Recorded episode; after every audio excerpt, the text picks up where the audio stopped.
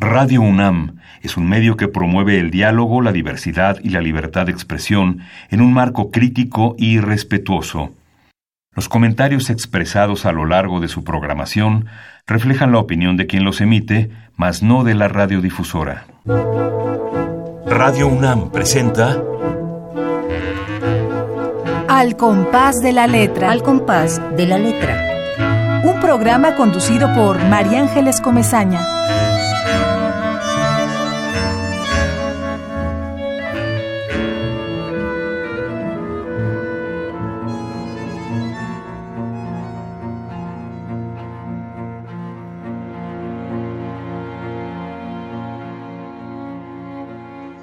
La exigencia del cuervo. Un canto negro habita en mi cabeza, grazna irritantemente. Exige volar mis acantilados, invadir mis paisajes, mis ríos, mis montañas, anidar en mi abismo. No aceptaré su impertinencia, aun si su terco graznar forja los barrotes de este manicomio que nutre mis días, mis incongruencias, mis alucinaciones.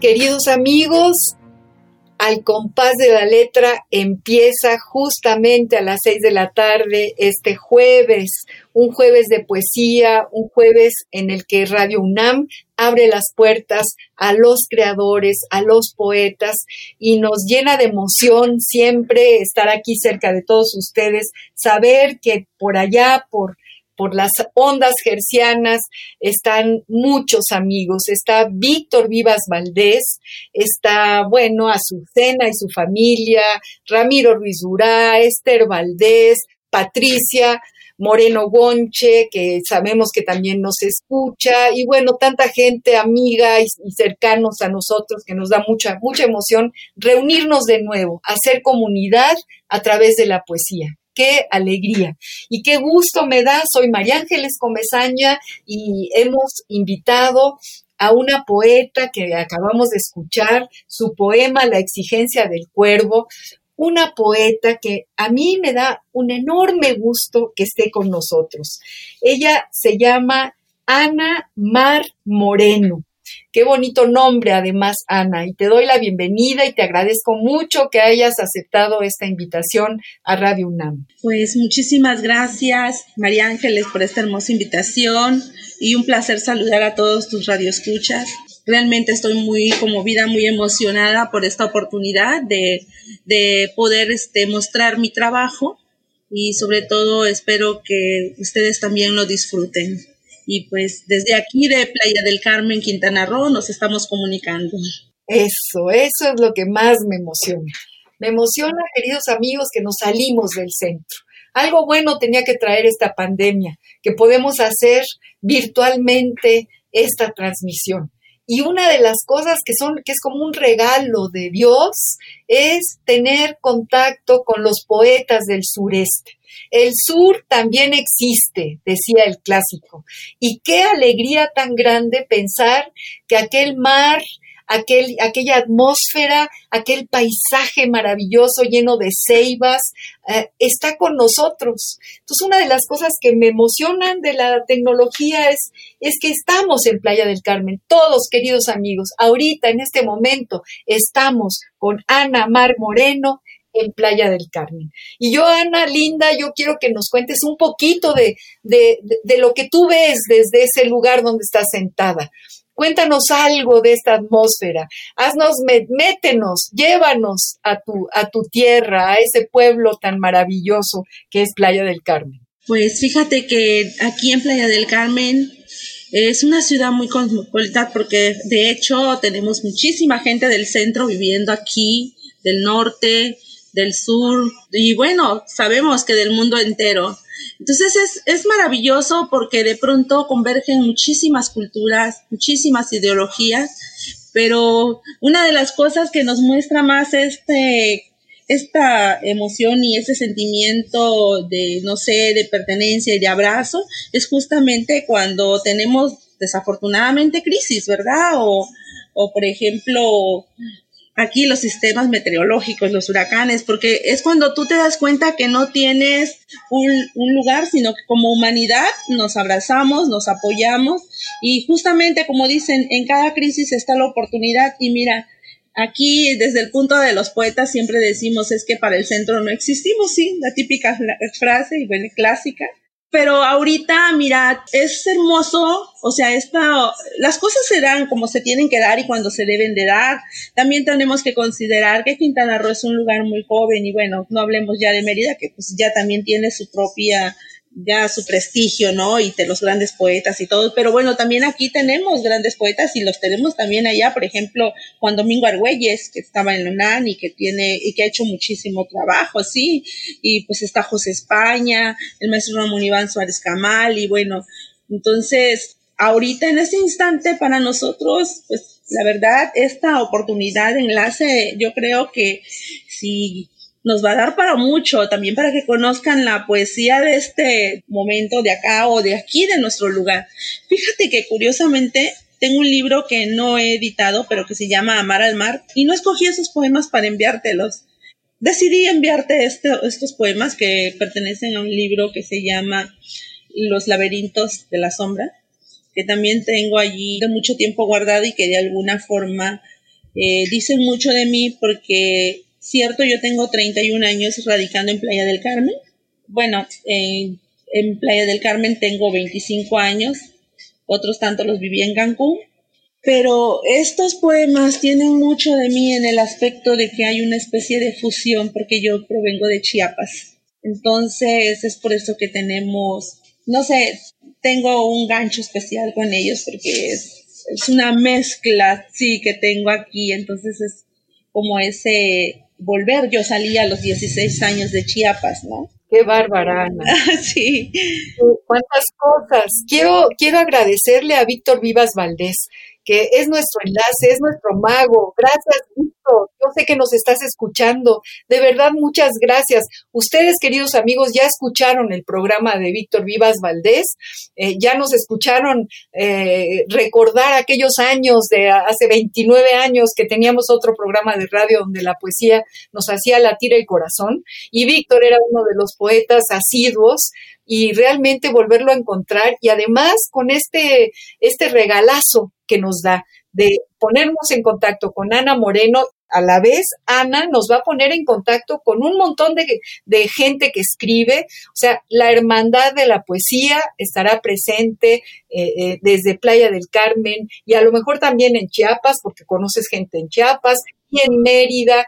Y bueno, esto nos, nos da una dimensión totalmente distinta y además nos da, nos, nos parece absoluta y totalmente entrañable. Si una de las cosas que más duelen tiene que ver con la soledad, ya no estamos solos. Todos los solos estamos juntos, estamos cerca y nos acerca ni más ni menos que la palabra poética. Yo voy a leerles rápidamente, queridos amigos, una muy pequeñita semblanza que nos mandó Ana, Ana Mar, ¿no? Además, qué bonito nombre se pone Ana, Ana Mar Moreno. Fíjense, Ana Mar, nuestra invitada de hoy, es escritora y promotora cultural, Tienes 31 años, ya nos lo decía, de residencia en Playa del Carmen, Quintana Roo. Ha publicado en varias antologías nacionales e internacionales. Imparte talleres de creación poética y es miembro del taller literario Cian Khan, coordinado por el poeta Ramón Iván Suárez Camal, a quien también vamos a invitar. ¿No es cierto, Ana? Así es. De hecho, ya creo que ya estamos trabajando en eso, ¿verdad? Bueno, ya, ya, ya, ya tengo yo su antología y también lo vamos a tener muy pronto. Bueno, Ana es coordinadora general en varias ediciones del Festival Internacional de Poesía Palabra en el Mundo. Es coordinadora general de Acción Poética Playa del Carmen y fundadora de Literatos Riviera Maya, de la Sala de Lectura La Hojarasca y del proyecto cultural Sur Playa del Carmen. Actualmente cursa el diplomado para la profesionalización de mediadores de sala de lectura avalado por la UAM Xochimilco y es colaboradora de la revista cultural Tropo a la Uña. Todo esto es lo que, lo que nos, nos manda o nos, nos ha mandado Ana Mar sobre su trayectoria. Cuéntanos, Ana Linda, cuándo empezaste, cómo fue que, que entraste en este mundo poético, en el mundo de las metáforas, en el mar de las metáforas, ¿cuándo empezaste a escribir? Fíjate que pensando en cuándo empecé a escribir, yo tengo memoria desde chiquitinga de los siete años. Eh, yo vivía en un pueblo de Chiapas, como ya dije, soy chiapaneca de origen. En un pueblo, pues, muy pequeño, que carecíamos de biblioteca y que carecíamos de todo, pero teníamos escuela primaria y secundaria. Y sin embargo es un pueblo que muchos de ustedes han de identificar porque se llama Raudales Malpaso, Chiapas, ahorita Mezcalapa, municipio de Mezcalapa, pero también es donde está la presa Nexahualcoyo. Entonces, ese lugar pues se forjó justamente por la construcción de la presa.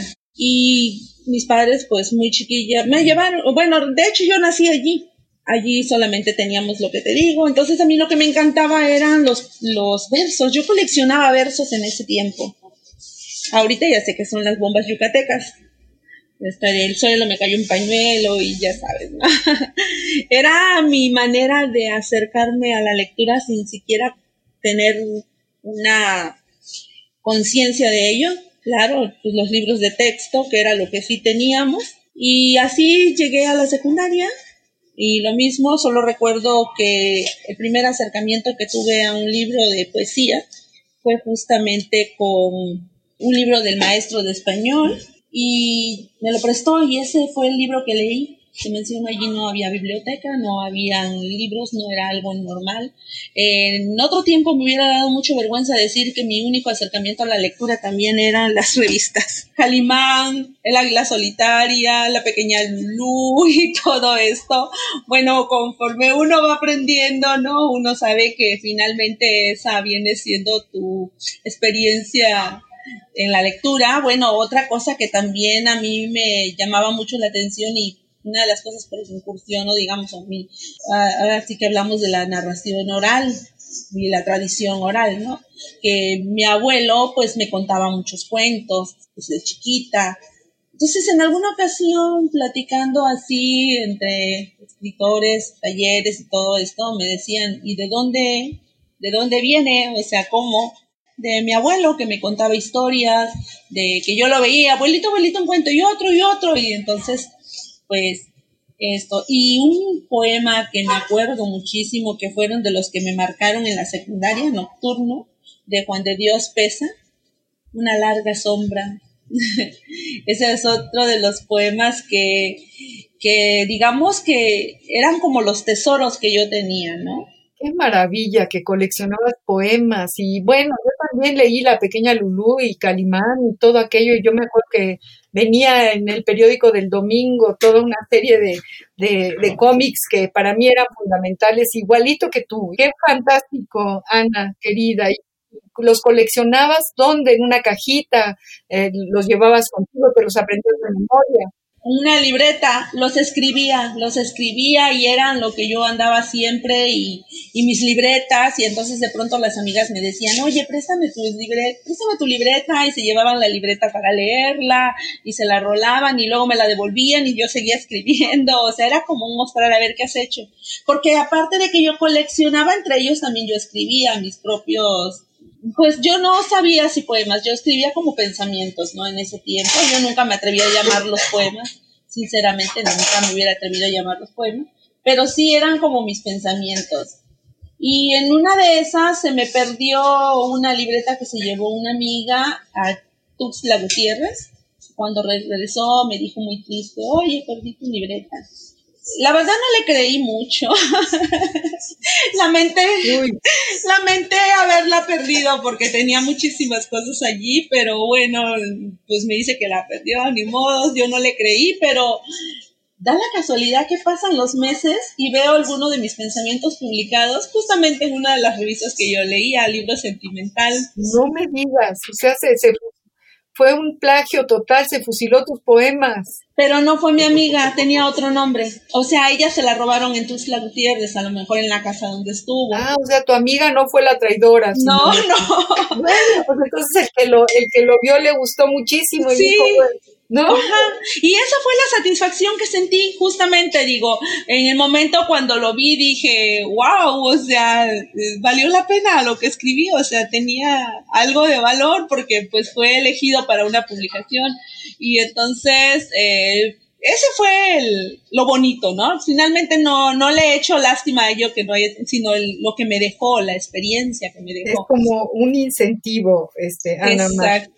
Queridos amigos, estamos platicando muy sabrosamente. Estamos en Playa del Carmen.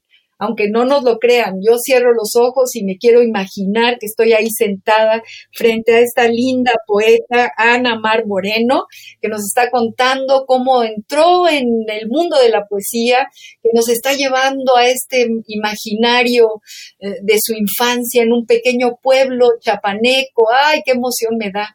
Que hayas nacido en ese pequeño pueblo chapaneco. Eh, yo, fíjate, ahorita vamos a hablar del- de la palabra que seleccionaste para este programa. Eh, sin saber yo que eras chapaneca, vi con un poema de Jaime Sabines eh, sobre tu palabra. La palabra que seleccionó Ana Mar es, ¿qué palabra, Ana? Montaña. Montañas, imagínense, qué gran palabra, es, todo, todo un universo, las montañas. Y bueno, un paisano tuyo extraordinario, que es Jaime Sabines, escribió algo extraordinario sobre las montañas, luego lo vamos a leer. Estamos en este compás inaugurando como una nueva etapa. O sea, no nada más estamos eh, encerrados en la cuarentena, nos hemos salido a la playa, nos hemos ido al sur, estamos en Playa del Carmen, cerquita de una poeta que, que ha caminado desde muy pequeñita coleccionando versos, transcribiéndolos, escribiendo sus metáforas, escribiendo todo lo que siente, todo lo que se sentía desde pequeñita, desde niña, y nos trae su poesía. Yo te pediría, Ana, que nos leas otro poema antes de pasar a la palabra, la gran palabra que elegiste para nosotros. Camino a casa. Camino a casa. En la raíz de la noche, el espejo me observa con ojos hechiceros. Desvanece la barrera de distancia de mí misma. La espiral del tiempo me posee con el sudario de sus horas. Su lengua de niebla invade los caminos de mi memoria, me convierte en indefenso pez que se esfume entre las caudalosas aguas del Grijalba al empañarse el cristal.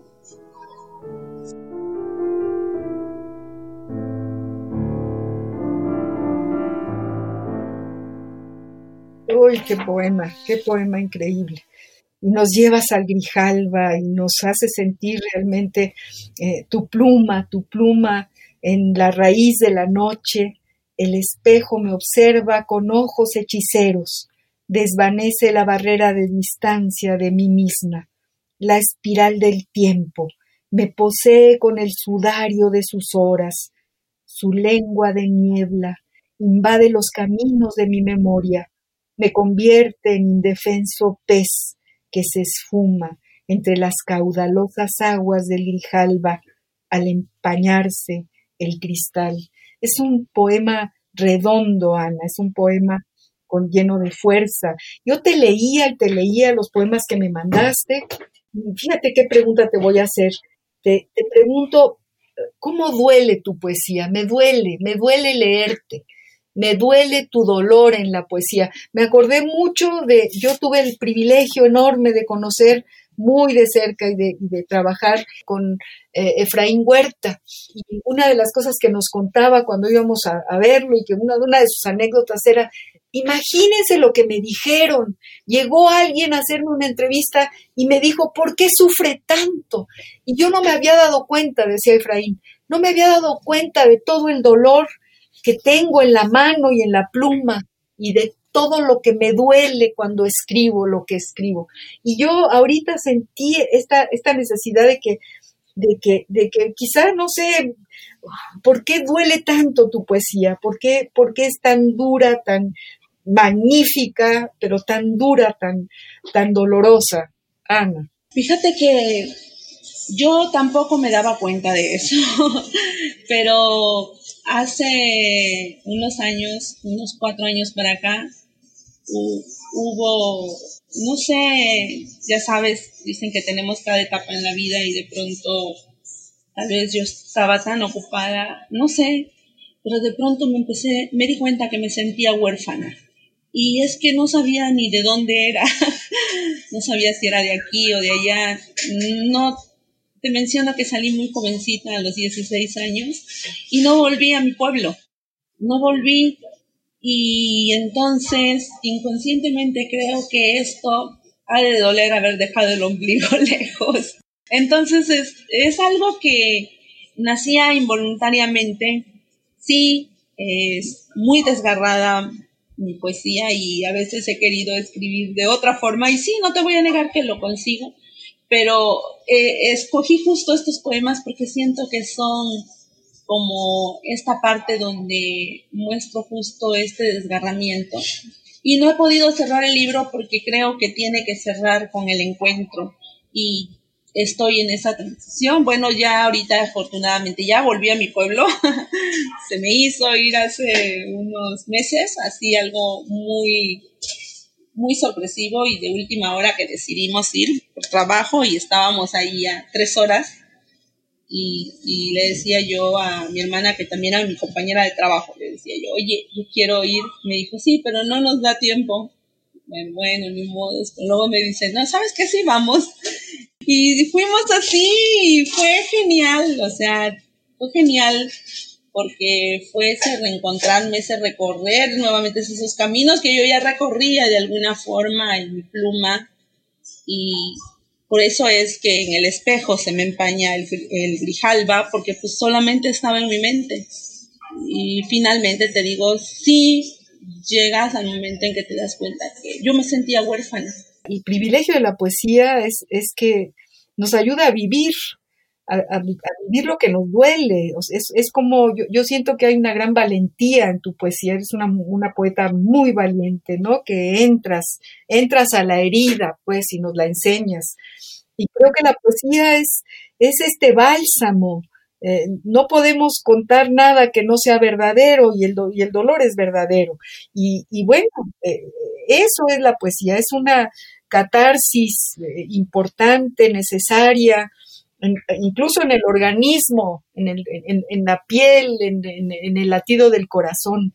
Entonces, eh, sí, sí, quienes escribimos poesía, eh, unos mejor, otros regular, pero quienes realmente eh, tenemos un diálogo con el papel en blanco y un lápiz, una pluma o, o, la misma computadora, seguramente ahora todo el mundo escribe en computadora, pero en realidad sí hay ahí una, una, una descarga eh, y un retrato y que te permite seguir viviendo, porque la vida no es, no es así jauja, es dolorosa, y ahí está la poesía y es como una, una embarcación que nos, que nos, que nos da seguridad y nos permite respirar. Eh, eso es lo que siento que hace el dolor en la poesía. Muy bueno, te atreves y ese es un, acto de enorme valentía. Gracias, aunque sí, también yo creo que tal vez no soy tan valiente porque también uso mucho, de pronto me han dicho el hermetismo, no sé tú cómo lo veas, entonces sí, de pronto creo que juego mucho con eso también, en el, ocultamiento. Bueno, pues ahí yo, yo no veo nada oculto. Yo veo que sí hay misterio, como debe de haber, que tienes esa capacidad y ese talento de poderlo plasmar en tus poemas y eso de decirnos, mírenla, miren lo que, lo que se siente, ¿no? Vamos a pasar a tu, a tu palabra. Queridos amigos, ¿qué palabra eligió Ana Mar? Ni más ni menos, ya se los decía hace un momentito, que la palabra montaña. Imagínense, es toda la tierra, es todo lo que, lo que nos da margen, el margen de donde vivimos, el horizonte, ahí todo, todo lo que, lo que, lo que existe como tierra firme es la montaña. Y vamos a, a ver ¿Qué dice el diccionario del español de México, del Colegio de México, sobre esta enorme palabra? La ruta de la palabra.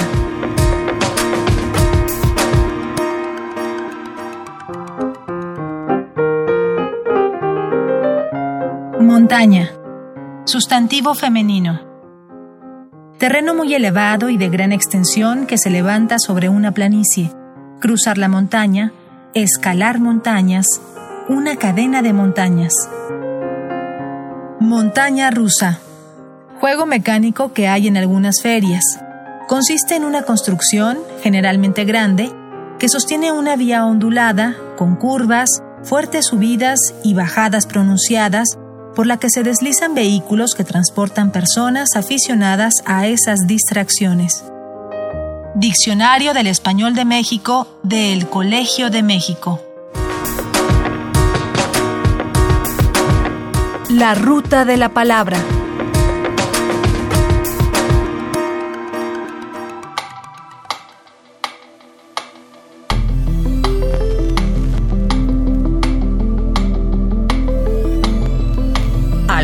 De la letra.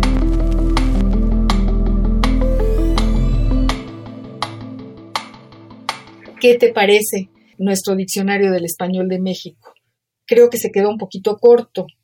Podría haber dicho algo más sobre esta enorme palabra. ¿Tú qué opinas, Ana? Cuando pienso en montaña, tal vez sea porque pienso poéticamente, pero en el momento en que pienso en la montaña me imagino los arroyuelos corriendo, bajando el agua. Y justamente lo más grandioso de todo es que esta agua va a pasar por ríos y va a llegar al mar. Y esa es la conexión que yo siento que tengo justamente entre la montaña y el mar. ¿Por eso elegiste esta palabra? Sí, sí, porque además la montaña también me trae a la mente mucho verde.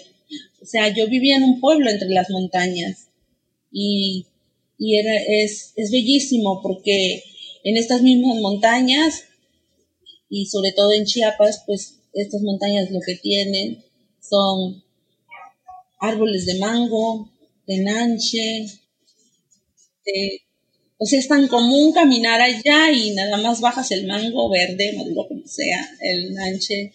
Bueno, desafortunadamente muchas cosas han cambiado, ¿verdad? porque Justamente porque no sabemos cuidar y o convivir en orden con la naturaleza y y somos como que la plaga del, planeta. Pero bueno, también esperemos que ahorita toda esta situación que tuvimos, pues nos está mostrando, la naturaleza nos está agradeciendo infinito el hecho de que nos quedáramos guardaditos en casa. Y creo que finalmente también aquí van a venir mucha conciencia, así como tal vez la estoy sintiendo yo, la vamos a sentir muchísimas personas por supuesto que sí. Y por eso es que pienso que de toda crisis también viene algo bueno. Finalmente esa es también la esperanza, ¿no? Eh, el permitirnos saber que, que, no todo es negativo, también que todo hay mucho, muchas cosas positivas. Y entonces una de las cosas que me dolió muchísimo ahora que fui a mi pueblo, pues fue justo eso, ver que ya no sabemos convivir con la naturaleza, pero sin embargo todavía hay muchísimo bello que se puede rescatar. Claro, claro que sí, claro que sí. Yo, yo pienso que, bueno, el diccionario ahorita se me quedó corto. Mm, le dio más tiempo y más palabras a la montaña rusa que, a la monta que al terreno muy elevado y de gran extensión que se levanta sobre una planicie. Pero entonces me fui corriendo a buscar a Jaime Sabines y qué bueno que fue Jaime Sabines porque te lo dedico a ti, Ana. A ti te dedico este poema de Jaime Sabines que habla sobre las montañas. Vean qué cosa tan deliciosa y qué maravilloso poema de nuestro queridísimo Jaime Sabines. Dice así, Las montañas. En la finca de Orencio López, llamada El Carmen, municipio de Ixhuatán, Chiapas, conocí las montañas. Las montañas existen, son una masa de árboles y de agua, de una luz que se toca con los dedos y de algo más que todavía no existe. Penetradas del aire más solemne, nada como ellas para ser la tierra. siglos de amor ensimismado, absorto en la creación y muerte de sus hojas, a punto de caer sobre los hombres, milagro de equilibrio, permanecen en su mismo lugar, caen hacia arriba, dentro de sí se abrazan, el cielo la sostiene, les llega el día, la noche, los rumores, pasan las nubes y ríos y tormentas, guardan sombras que crecen escondidas entre bambúes líricos, dan el pecho a limones increíbles, pastorean arbustos y zacates, duermen de pie sobre su propio sueño de madera, de leche, de humedades. Aquí Dios se detuvo, se detiene, se abstiene de sí mismo, se complace.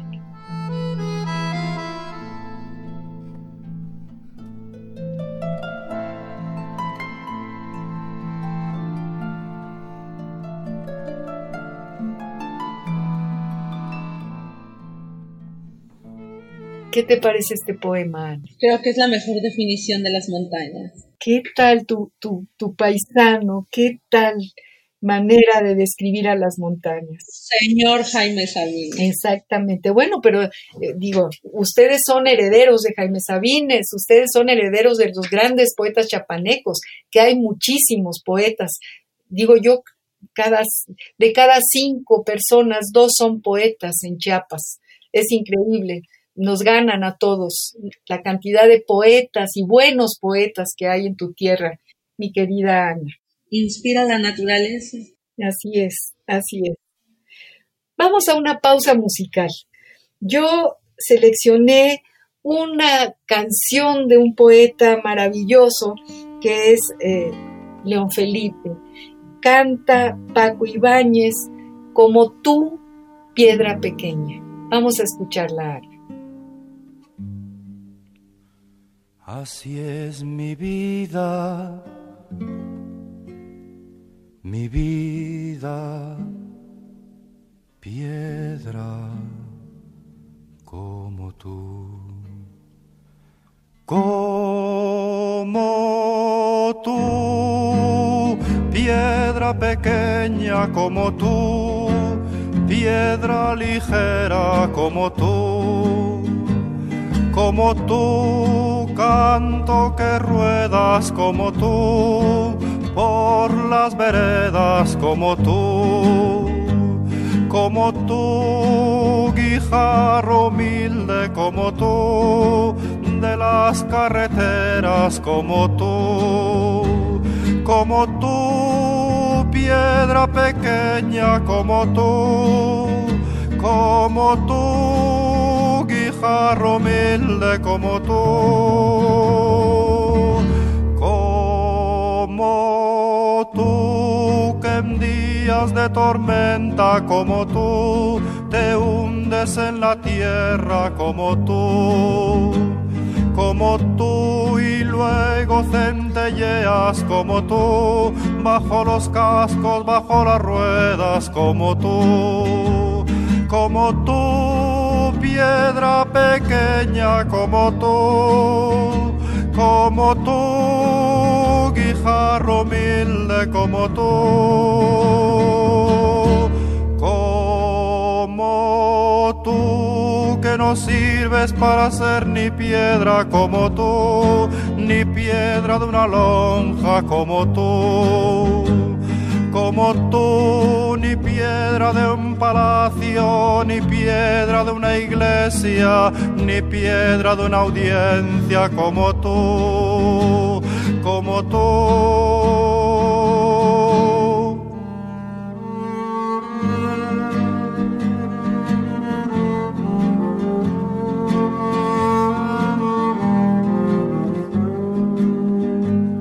Como tú, piedra aventurera como tú, que tal vez estás hecha como tú, como tú, solo para una onda como tú, piedra pequeña como tú, como tú.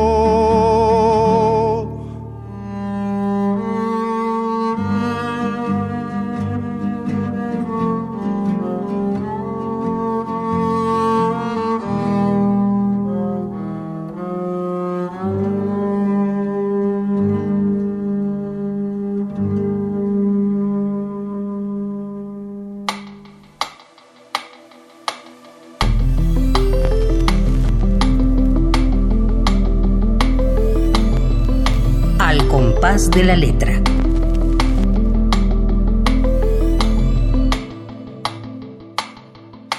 Bueno, pues es el gran León Felipe y la voz maravillosa de Paco Ibáñez y un poco sentí como la necesidad de, de, esta, de este poema musicalizado por Paco Ibáñez, porque estamos hablando de las montañas y estamos hablando con una poeta chapaneca, que nos emociona sentirla de pequeñita en un pueblo pequeñito de Chiapas, eh, de su regreso a su tierra y de su, de su trayecto como, como poeta.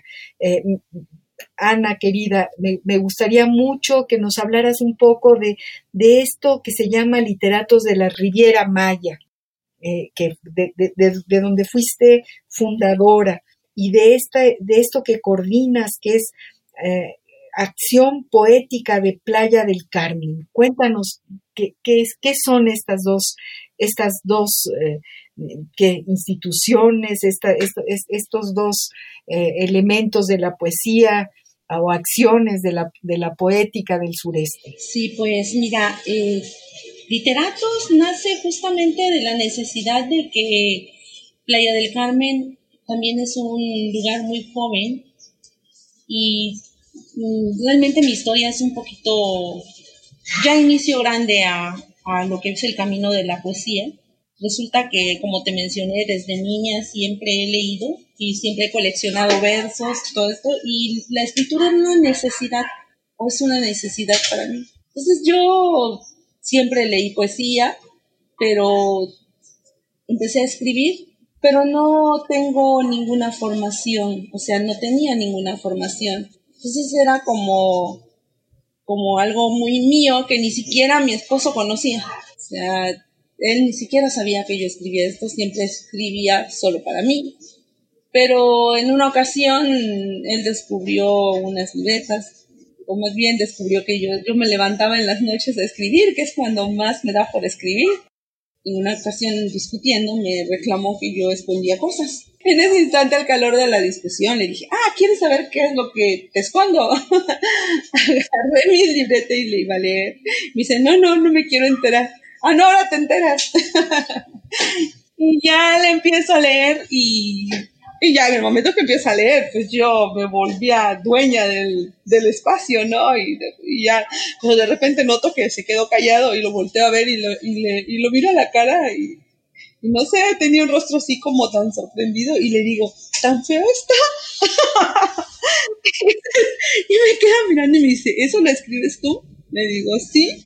Me dice, es que yo no sé nada de poesía, pero eh, yo tenía un compañero que declamaba, dice, y, y él, eh, o sea, en la universidad, me dice, y él siempre eh, era más o menos como lo que tú me estás leyendo. Y él empezó a empujarme, ya te estoy hablando de hace 12 años. Entonces él empieza a empujarme a que yo muestre lo que escribo, pero yo la verdad, ¿a quién le va a interesar lo que yo escribo? Él cuando veía en la radio, escuchaba en la radio, en cualquier lugar, si iba a algún lugar y veía que había alguna reunión o algo de escritores, se acercaba y ya me venía y me decía, ¿sabes qué? Vamos, allá en la plaza hay ahorita unos escritores, vamos, lleva lo que escribes. Y yo, no. bueno, el caso es que me convenció y me empezó a empujar y ya después, aquí en la biblioteca y por la misma necesidad que había, me ofrecen que te apoyo en un proyecto que tenían de cultura y me dicen para dar talleres y yo, pero ¿cómo? Si yo nunca, o sea, yo, sí, pero es para los niños. Bueno, el caso es que yo, digamos que muchos años solo fui mamá. Pero en esa búsqueda de ser una mejor mamá, pues yo siempre me preparaba con libros de psicología, compraba, y siempre que me llegaban a vender libros me decían, ¿usted es maestra? No, es que estos libros solo los compran las maestras. Bueno, soy mamá. Entonces, de alguna forma, empíricamente me fui formando y empecé a hacer eso con los niños y le gustó mucho al director de bibliotecas y, yo colaborar con ellos. Bueno, terminé contratada por la biblioteca aquí, por la Dirección de Educación y así me fui. Eh, entonces empiezo a necesitar que alguien ya con más firmeza me diga, oye, si lo que escribes vale la pena o no. Esa búsqueda, ¿no? De, de, mejorar después de todo, de saber qué es lo que estás haciendo. Y ese camino me lleva al maestro Ramón Iván Suárez Camal. Ya con él me presenta el director de bibliotecas, se forma un taller, luego viene la necesidad de crear, pues, una comunidad donde nos podamos tallerear, donde nos podamos nutrir, donde nos podamos crecer juntos en el ámbito de, pues, de la escritura. Y bueno, luego empezamos a formar actividades, nos anexamos al Festival de la Palabra, que fue el primer paso que di. El Festival Internacional de Poesía Palabra en el Mundo es como el primer escalón. En ese tiempo nos ingresamos al Festival número 4 que son, no sé si has escuchado, el Festival Internacional de Poesía Palabra en el Mundo. Se lleva a cabo en más de, más de 700 ciudades simultáneamente. En ese tiempo eran durante ocho días. Ahora ya se celebra todo el mes de mayo, que eran tres poetas que inician, uno de tres islas, uno de Italia, otro de Cuba y el otro, este, de Canadá, no recuerdo muy bien. No te preocupes, todo esto que nos cuentas nos abre una ventana y un horizonte enorme porque, porque la poesía eh, se, se, se crea, se, se hace, se vive en todas partes y, y es pues maravilloso que haya un movimiento como el que tú planteas aquí, del que tú eres fundadora, por eso te pedía que nos explicaras un poquito más. Pero no queremos que, se termine este programa, el tiempo es tremendo y queremos, además de escuchar los poemas que seleccionaste para leerlos aquí, te queremos pasar a una cápsula pequeñita que se llama epistolario, del que yo ya les hablaba al principio del programa, y yo elegí, elegimos una carta de Octavio Paz, del poeta Octavio Paz, a Juan de la Cabada.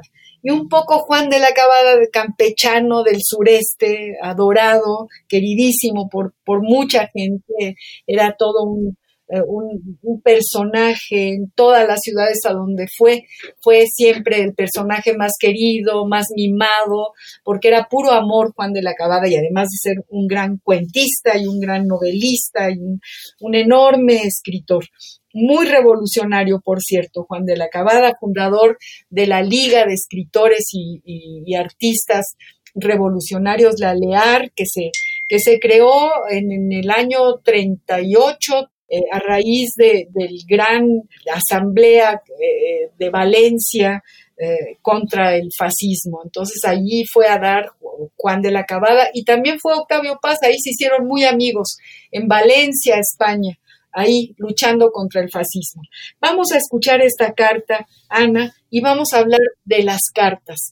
Tú desde allá, desde donde vivías, eh, seguramente escribías cartas y a lo mejor llegaba el cartero o llegaban las cartas a algún lugar donde ustedes iban a recogerlas o ahorita nos cuentas, pero vamos a escuchar esta carta que le escribe Octavio Paz a Juan de la Cabana. Epistolario, domicilio conocido. Domicilio conocido. Carta de Octavio Paz a Juan de la Cabada. París, octubre de 1937. Querido Juan, no sé si cuando recibas esta carta ya no estemos aquí. Sin embargo, creo que nos encontraremos en París el 20 o 25 de noviembre. Pellicer no va a la URSS. Dice que porque está enfermo. Pero me sospecho, y no es nada más que una sospecha, que él no tiene deseos de ir con la delegación. Él está políticamente bien, aunque un poco disgustado, pues se le ha atacado y calumniado, a mí también, en México, y nadie ha aclarado o contestado las cosas. Elena me dice que te salude y saludes por nosotros a todos los queridos camaradas. Yo encarecidamente te suplico que obtengas, si es necesario comprarlos, yo aquí te daré el dinero, 50 ejemplares de mi libro. Ponte de acuerdo con Alto Laguirre. Yo te suplico no olvides mandar a la embajada o traerlos esos 50 ejemplares. Estamos seguros de que trabajas. No queremos tener el disgusto de saber que no lo haces. Aquí Elena y yo te extrañamos mucho y te recordamos diariamente. Recibe mis saludos. Sabemos que todo va bien. Salud. Octavio.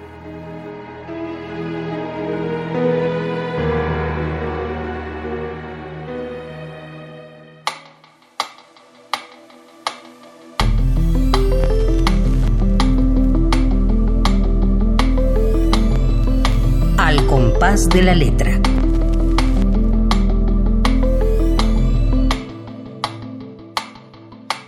¿No, ¿No sientes que hay un Octavio Paz distinto al, al, de, al que conocimos durante por lo menos los 40 años últimos de su vida? ¿Tú, ¿Tú qué sientes de esta carta que le escribe a Juan de la Cabada Octavio Paz? Veo a un Octavio amigo, a un Octavio sencillo, a un, en su intimidad, a un Octavio que tal vez no, no pudimos ver más que justamente en esta carta, porque finalmente ahí él está mostrándose él y, y está expresando sus sentimientos. Me gustó mucho cuando menciona a Elena. Elena Garro, ni más ni menos. Era su mujer. Sí, por eso me encantó escuchar que menciona a Elena. Elena Garro eran los años 40, yo creo, bueno, no, 37, octubre del 37 es cuando escribe esta carta. Imagínate, eran muy jóvenes. Y bueno, Juan de la Cabada era un hombre transparente y era un, jugaba con la vida y caminaba, todo, todo lo hacía caminando, nunca tomaba transporte, a él le gustaba caminar y era un caminante absoluto y total. Y, y bueno, eh, a mí me gusta esta carta, me gusta escucharla y leerla porque sí siento que hay ahí una fraternidad cuando que Octavio Paz le diga a Juan de la Cabada camarada, ¿no?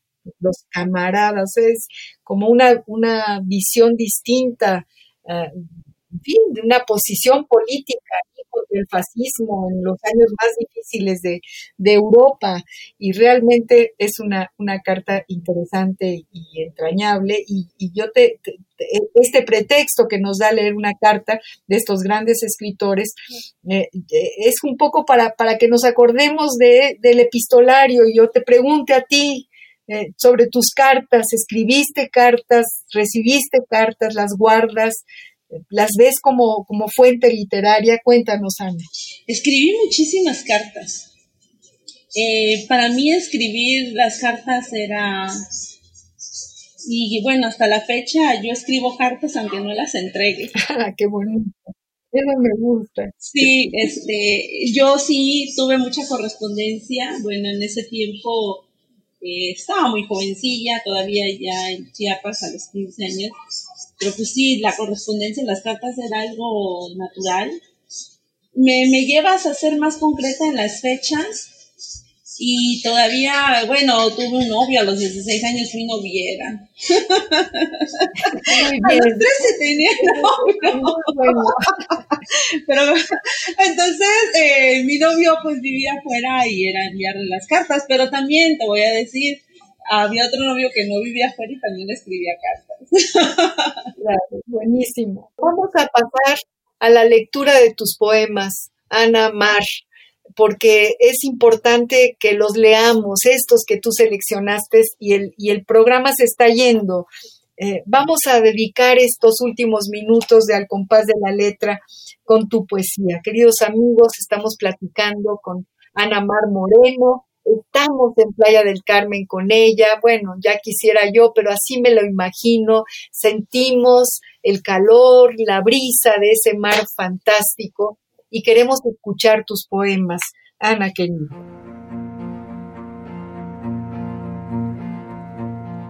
Oscura certeza. Mi cuerpo se ha secado. Estoy curtida de sol flagelante, de sequía, de desolación El dolor se arrastra, respira, perdura. No quiero morir de ti, ni de noche, ni de silencio. Pero la oscuridad es larga y el mutismo se extiende ante mis ojos como gusano que se enrosca y me ahoga los oídos.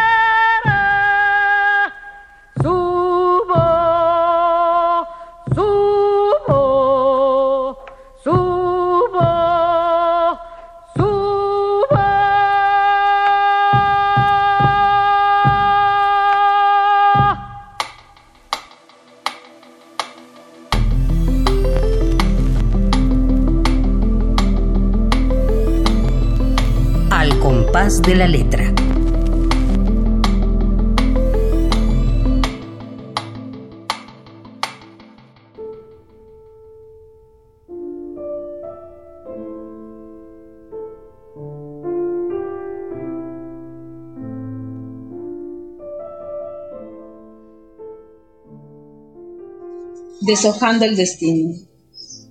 El tiempo, con sus enviciadas horas, corrompe a la margarita ya no me responde. Se ha quedado muda, sin pétalos, sin luz que ilumine el sol de mis delirios. Transportándome a su nave de impaciencia, a la magnética noche que me succiona con su abismo inmoral, condenándome al arsénico destierro que viaja por mis venas, dominándome en cada luna, en cada estación, en cada sueño, en cada reiteración de tu nombre que me invade en el amanecer de la lluvia.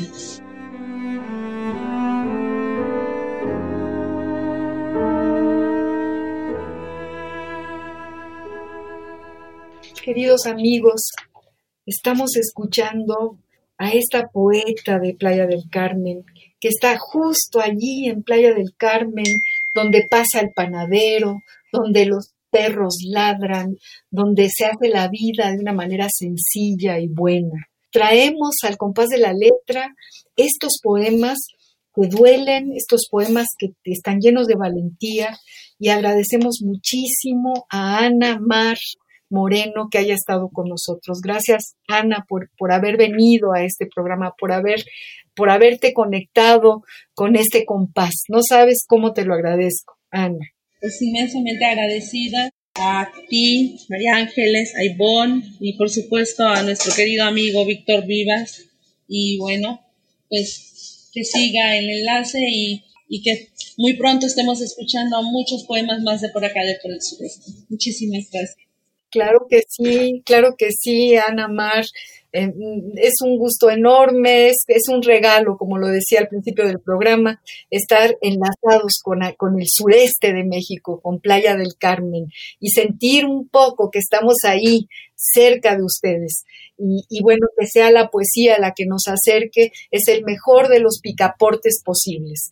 Yo soy María Ángeles Comezaña, queridos amigos, le agradezco mucho a nuestra productora Ivonne Gallardo por este programa, les agradezco a todos los que nos sintonicen y amen la poesía como la amamos nosotros, porque siempre decimos que es una manera de respirar y de plantarnos en el planeta, en la Tierra.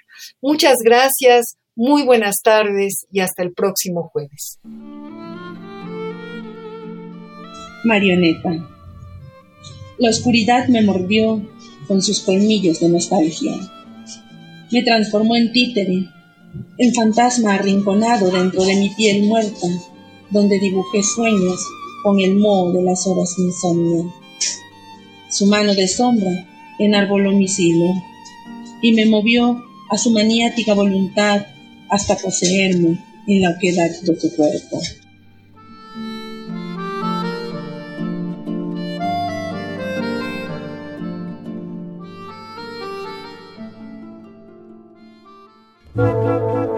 Radio UNAM presentó Al compás de la letra. Al compás de la letra. Un programa conducido por María Ángeles Comezaña.